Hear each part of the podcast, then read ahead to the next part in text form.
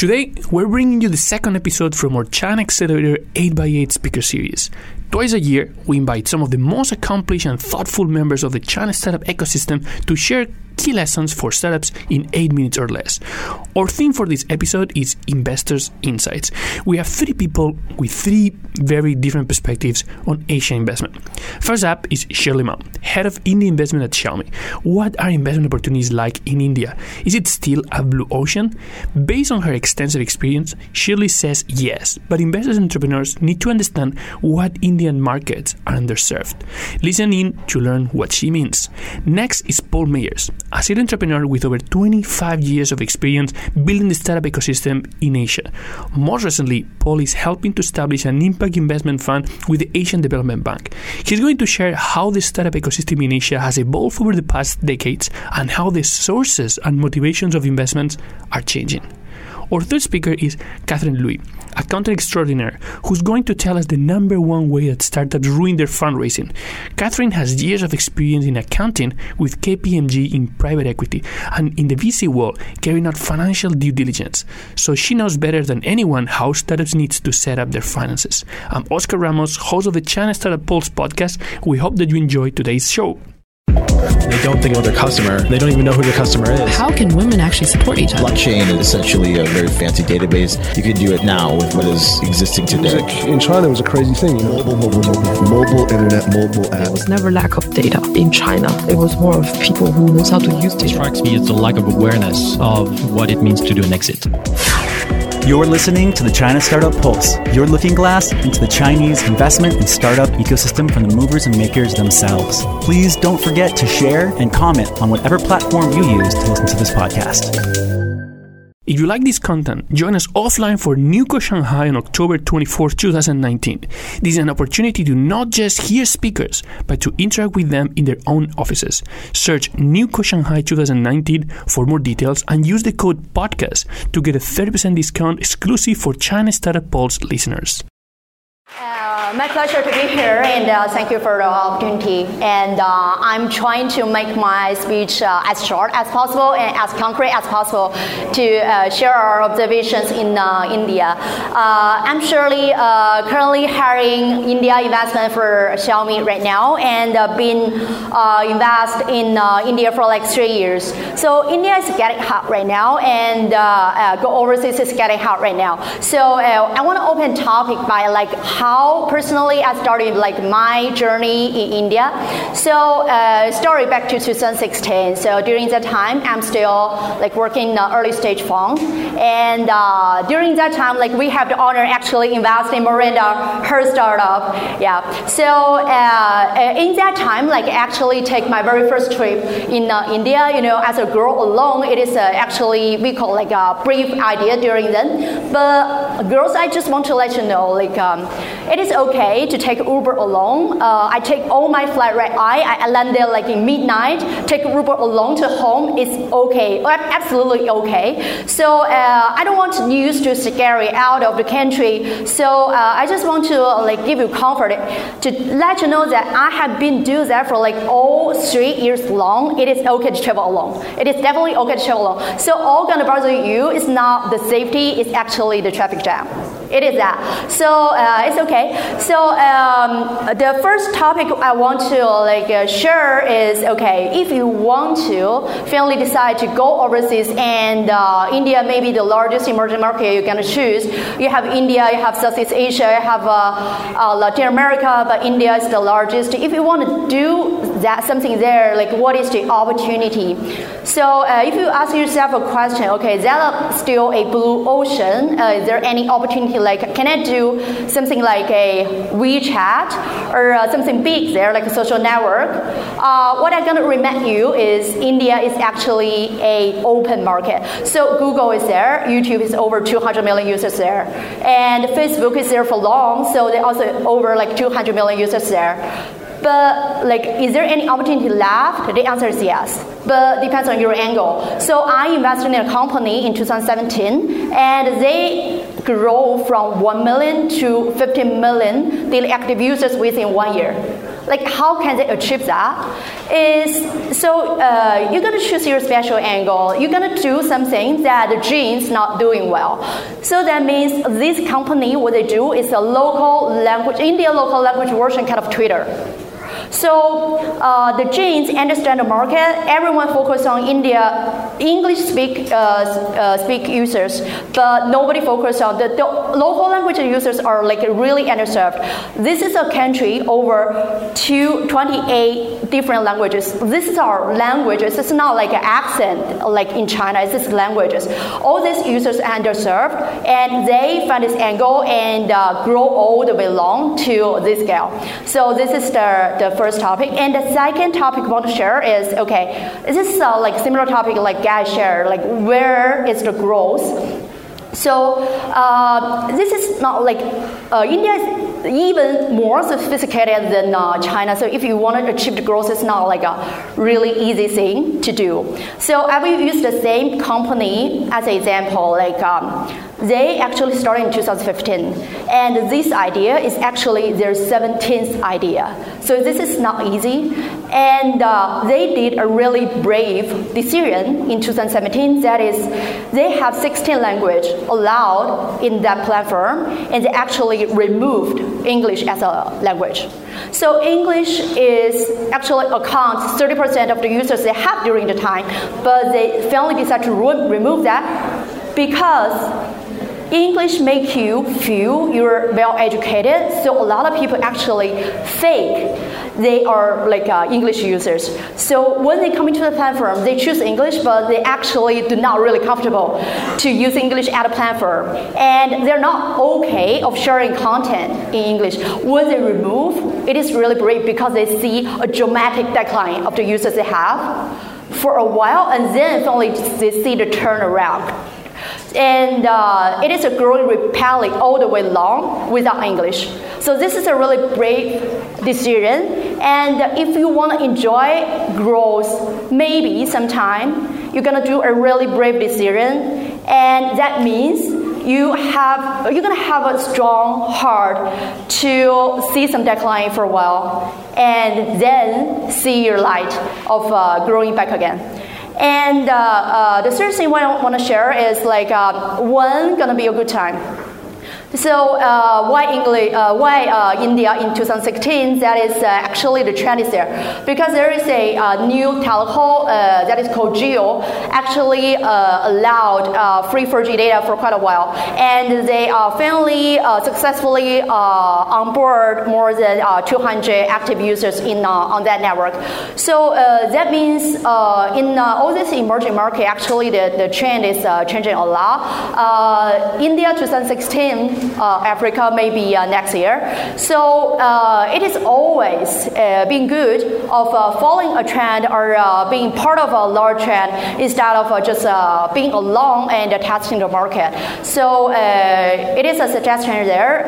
it is also a suggestion to Miranda. So if you want to do something overseas, maybe you just go in to that market, talk to the local investor there, talk to the local startup founders there, and understand the market market and see when is a good timing. Uh, the final topic uh, I want to share is if you want to raise money, like uh, is India a, also a uh, like a good market? Um, what I want to share is do not see emerging market as something blank. It is really hot and it is actually mature. like all the venture capital, like Sequoia, Matrix, Accel, all this venture capital, you name it, all the dollar fund actually are present there. Some of them even have a longer history than their history in China. So it's a mature market. You can see dollar fund. You can also see like rupee fund there in the market. And uh, uh, the founders are really comfortable to raise uh, from seed to uh, Series ABC in the market. And when they are growing up a little bit, they are okay to go like it is a pretty much like a standard saying to go China and to go US to raise for the round. And US and the Chinese investors are now more comfortable to invest invest in overseas, even local startup there. So uh, it is uh, like uh, okay to raise, and uh, you can enjoy even better valuation than uh, Chinese right now. So um, India is uh, really expensive, and Indonesia maybe even a little bit expensive than India as well. So it's a really hot market right now. So guys, if you like want to understand more, and if you have interest about India, welcome to add me on my LinkedIn page. It's same name here, and you can also uh, linking Ping Ping Mao. Uh, that is uh, my name there. Uh, thanks. I want to talk tonight about impact investing. So, who has heard the word impact investing in the last three hours? Probably everybody. Okay. I mean, it's very, it's very buzzy right now. We all hear about impact investing. Impact investing a couple of years ago wasn't really a phrase or a term that anybody was using. I mean, at least in Singapore, where I'm from, it meant kind of uh, charity, right? Um, it was something you did on the side. It wasn't what a real founder did. It wasn't what real investors invested in. It was kind of a nice thing to do, but it wasn't mainstream. Today, it's everywhere. Uh, in fact, I'm working with Asian Development Bank to set up a fund for impact investing uh, in emerging markets across Asia. So now I'm doing it. But two years ago, no one knew what it was. So that's what I want to talk about tonight is what is impact investing? Where did it come from? How did we get here? Okay? So, but before that, you get to hear about me. Um, how did I get here? So I've been in Asia 27 years. I'm American. Uh, I've lived mostly in Singapore. I came um, after spending about 10 years in Silicon Valley. Started as a filmmaker. I made films for a lot of tech companies. They kept sending me to Asia. I really liked Asia. I wrote my first business plan. Boom, here I am. I started a company, a branch of my film production company, ended up in Singapore and ended up here. So I did documentaries, I made commercials, educational CD-ROMs. Remember that before the, there was an internet. Um, and then I helped start an internet, excuse me, an internet 1.0 company. Okay, so this was uh, in the very early days of the internet. We took American media brands and brought them to Asia. So I brought CNET to Asia, I brought MTV to Asia, I brought E Online to Asia, uh, I brought Fashion TV to Asia. I brought a lot of really high quality um, companies here. In two and a half years, we grew from four people to 650 people. I raised about $60 million in venture funding. We went public on NASDAQ. It was two and a half years, boom, boom, boom, the whole roller coaster. Um, as it turns out, we went public on the second worst day in the history of NASDAQ still. Okay, it was us and it was Krispy Kreme. Krispy Kreme is still around.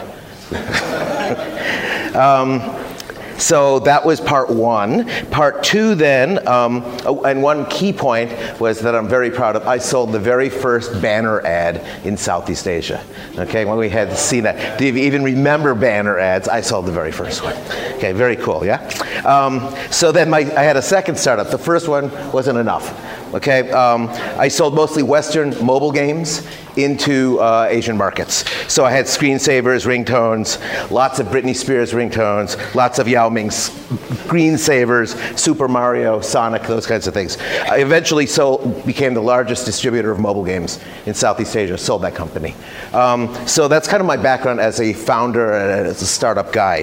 Um, Later, I started working in the startup industry, and I worked with William and China Accelerator and Mox, um, Founder Institute, and uh, recently I was running Muru-D, which is Telstra's uh, early stage accelerator in Southeast Asia, uh, until they pulled the plug on that. And now I'm working with Asian Development Bank to set up this fund.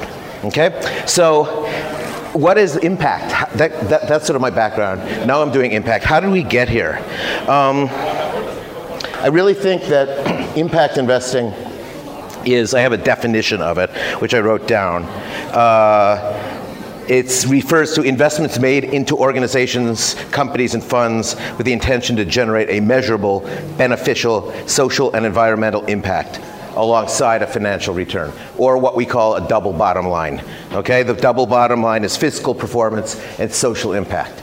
And I think we're starting to see many more companies that are, can be characterized like that. Maybe you have them as well. It's not only on the investment side, it's also on the founder side and the startup side, right? So let's talk about how we got here because um, it didn't start overnight. right? Even though it seems like boom, these flowers bloomed, uh, there's been a lot of things that went into it happening. Okay, three distinct phases um, Internet 1.0 and Internet 2.0. So the first Internet was just putting stuff on the Internet, brochureware. Um, uh, if you had a company, boom, you had a website. Internet 2.0 was more social, where communities started to form, people spoke to one another on the Internet, you started to have communities, you started to have uh, Reddit, you started to have Facebook, you started to have things where people created content as well. Okay? Um, the second phase of that is then mobility phones. Remember that these, like this phone, um, iPhone is only like 10 years old, 12 years old. The whole app economy, everything that we do on our phones, is really only about a decade old. So that really has changed a lot of technology recently. And it also started to change it a lot in emerging markets. Okay, so you in China 15 years ago, people were starting to get mobile phones. Okay, if you're in Nigeria, you're in Philippines, you're in Indonesia, it's only five, six, seven years ago. Okay, very recent, but it's starting to happen. Now, billions and billions of people have phones, live on them, work on them, buy on them, talk on them, all sorts of things, right?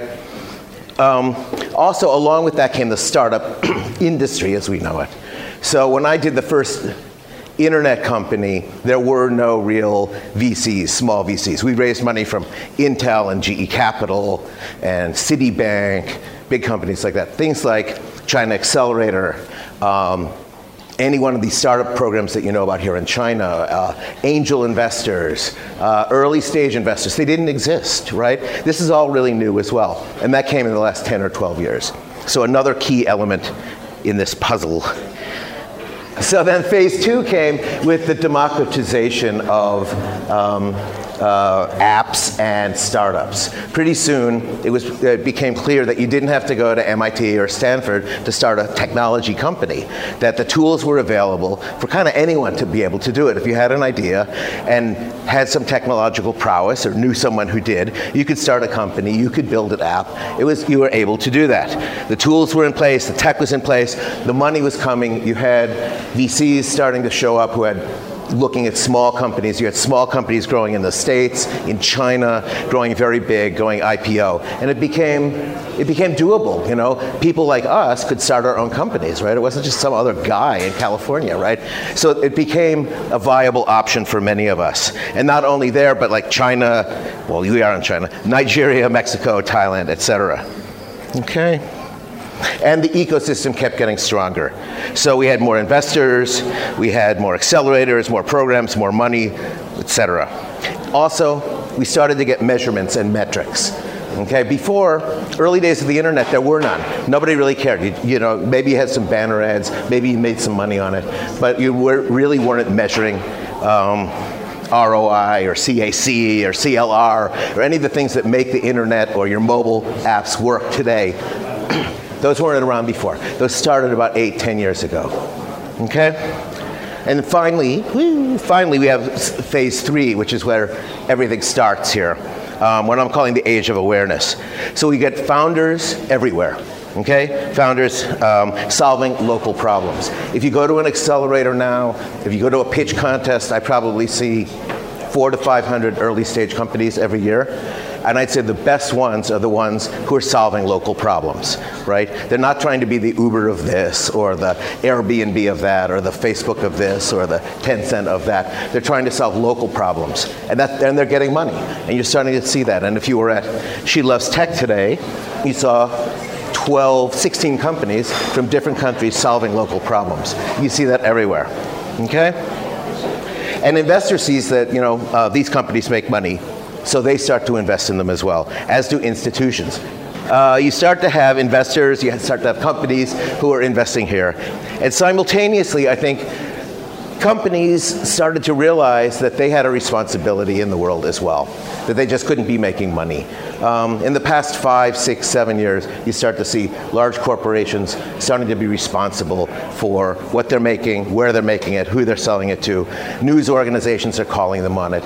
So it becomes a cycle two, three years ago, um, the UN started, uh, set out 17 sustainable development goals. I don't know how many people know that. They're called the SDGs. Um, and these are guidelines uh, for growth over the next uh, up till 2030 for sustainability. What companies should be doing, what com- countries should be doing, what individuals should be doing. Okay? And that's a measurement now. So what's happening is you're starting to get companies that are being measured on these SDGs. Okay? I'm not going to name all 17 of them, but you probably know some of them. Okay? You're starting to have investors looking at the SDGs as qualifications of investing in companies. So, in, in addition to measuring success via financial traditionally, you're starting to see if companies actually meet sustainability goals, can be good corporate citizens, can be playing in the environmental space positively, and there's measurements to, to see whether that works or not.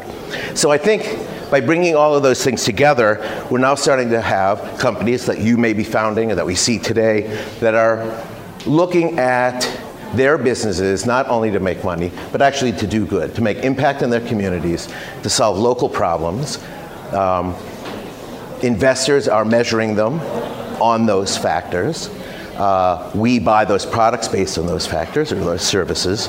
And now we have essentially this environment for impact investing. Um, this is, I've been trying to kick this around a little bit in my head, as you can see. It's not a fully formed idea yet. But I really believe that we had this is the result of 10, 15, 20 years of startups and investors and um, corporates and now finally nonprofits all kind of merging together to give us a new kind of company and new kinds of startups. And as we start to look at our own companies and what we're doing, I think that this is what we're going to be measured by as well. So I think that's really what impact investing is and where it comes from. I'm happy to talk to people about it later on. Um, I think it's worth a lot more than Britney Spears ringtones, personally, um, or, or banner ads. But um, there you go. That's my thought. Thanks.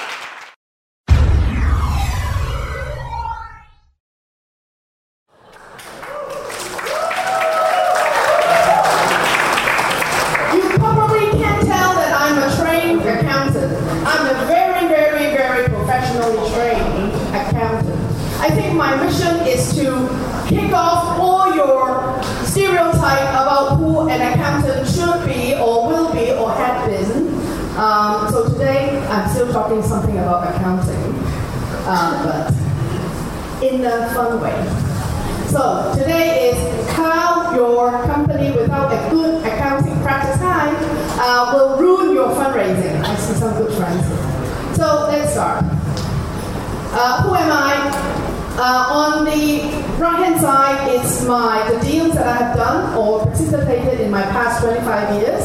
is more than 250. It's about 250 to 300. And on the your left hand, right hand side is my experience. So you can see I have spent 12 years with KPMG in Canada, Hong Kong, and Shanghai. And then I've done private equity as a co-founder of a private equity firm with US partner. And then I have done um, work for VC in the financial due diligence for a long time. And then I saw how messy the books of companies in China are, and I say, hey, it's a big opportunity. And I started my acting CFO service. And the square and the circle means, square means I am very fixed. I have regulations I have to follow. And if it's circle, that means I could be very flexible. Did I block any of your views? All right, so today's topic is how to ruin your fundraising. Oh, no, no, no, no. How did you not do your accounting well so that you will, it will ruin your fundraising? I can tell you this is my own little told you this because it's based on my 300 or 250 to 300 experience in the past 25 years. And lately, in the past two years, I have had 10 deals almost killed because of this problem. Okay, as a um, foreigner, you usually, or a foreign founder, you usually have a investor or yourself put the money in a Hong Kong company, and Hong Kong company put the money into the WFOE, right? Yeah. Well, okay. But then in when you are in early early stage, you say, hey, the Hong Kong company is only a holding company, you don't care. You just found a service provider in China and they say, hey, they don't care either, so you could just pay them a few hundred US dollar a year and then they fix it for you. But then, uh, once you uh, operating for three to five years, you get a VC fund. They say, hey, I like your idea. I want to invest in your company. And in order for them to reduce the cost of capital or the cost of their investment, they will buy the shares for some angel investors. Correct? Okay, you may, you, you may be now a little too small to become attracting VC fund now, but in the long run, you get a VC. They say, hey, I'll I'll put in money in your company at that valuation, but I also will buy some shares from the old shareholders so that will give you a discount. So this is usually what they do in uh, many of my deals. But then bingo, when there is transfer between two uh, shareholders, let's say if you're a buyer, you want to buy from the old shareholders, they will require you to have an audit report. They mean the Hong Kong uh, authorities, the authorities of the tax authorities, as well as the company secretary or the company registry. So they need the audit report, but then you don't really have anything for your Hong Kong company because the bank, your bank statement is gone. You don't really care. You take money from your Hong Kong company and then you go and take it, convert it into renminbi, and then put it in your WFOE. So everything is a mess. And then if you, without the good accounting books, you cannot do an audit. The auditor will not issue the share, the audit report, and then you cannot do the last three months management accounts. Without that, you cannot do the transfer. And then you remember on your fundraising policy or agreement, you already said this is a condition. Okay, I'll get to, I'll do that, I'll do that, I'll do that. But then at the last minute, you cannot get the auditor to sign any audit report. So this again is a very simple, but it happens almost every day that will screw your fundraising. And it's because the people who want to invest in you, they will have a timetable and they will have to do the, the, done the deal within a short period of time, and if you cannot do it, then you really screw your fundraising up. And then I like to see, I like to also remind you that the HSBC, if you are banking with them, the missing bank statements are a horrible, horrible way to get them to give you back the bank statement. And even if you have the bank statement, like five years ago, you have paid 5000 in a specific expense, how will you remember that? You will never be able to remember that. Therefore, the audit report will never be able to be issued. So, um, so there are lots of things that is happening, and we are always have to help the company to clean up their books, all the time, which I really don't like to do. Okay, um, in addition to that particular case that I always are asked, I also have um, experience in helping to do a very, if you are running a platform, people always ask you what is your net and where is your gross. I have helped many companies to turn their net to a gross revenue. The difference between the net and the gross means if you sell something on a platform, it costs 100, then this is called your GMV, right? But your commission is only 15. So if you don't do something, your revenue is only 15. But if you do something, then your revenue could be 100. So who wants to have only $15 revenue? Hold up your hand.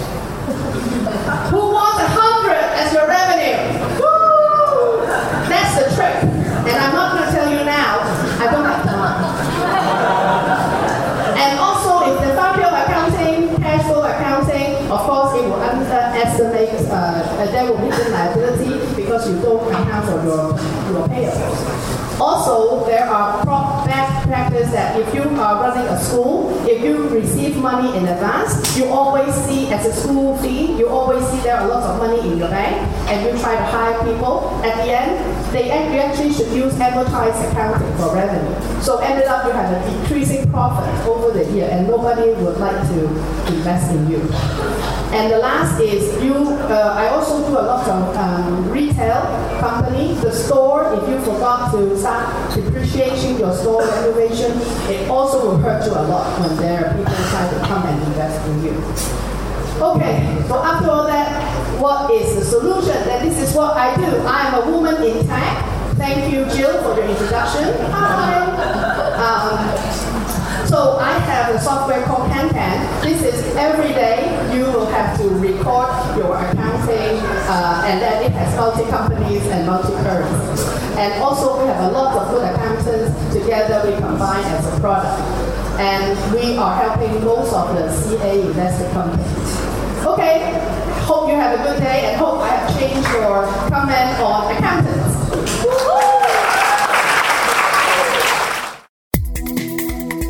Are you listening to this episode on Himalaya? Whether you are a podcaster or a fan, Himalaya is designed with you in mind and has a ton of cool features like curated shareable playlists and collections made just for you, along with personalized recommendations to help with content discovery. It's definitely my favorite listening app, and I'm sure it'd be yours too. Download Himalaya app right now and be sure to follow my show once you're there.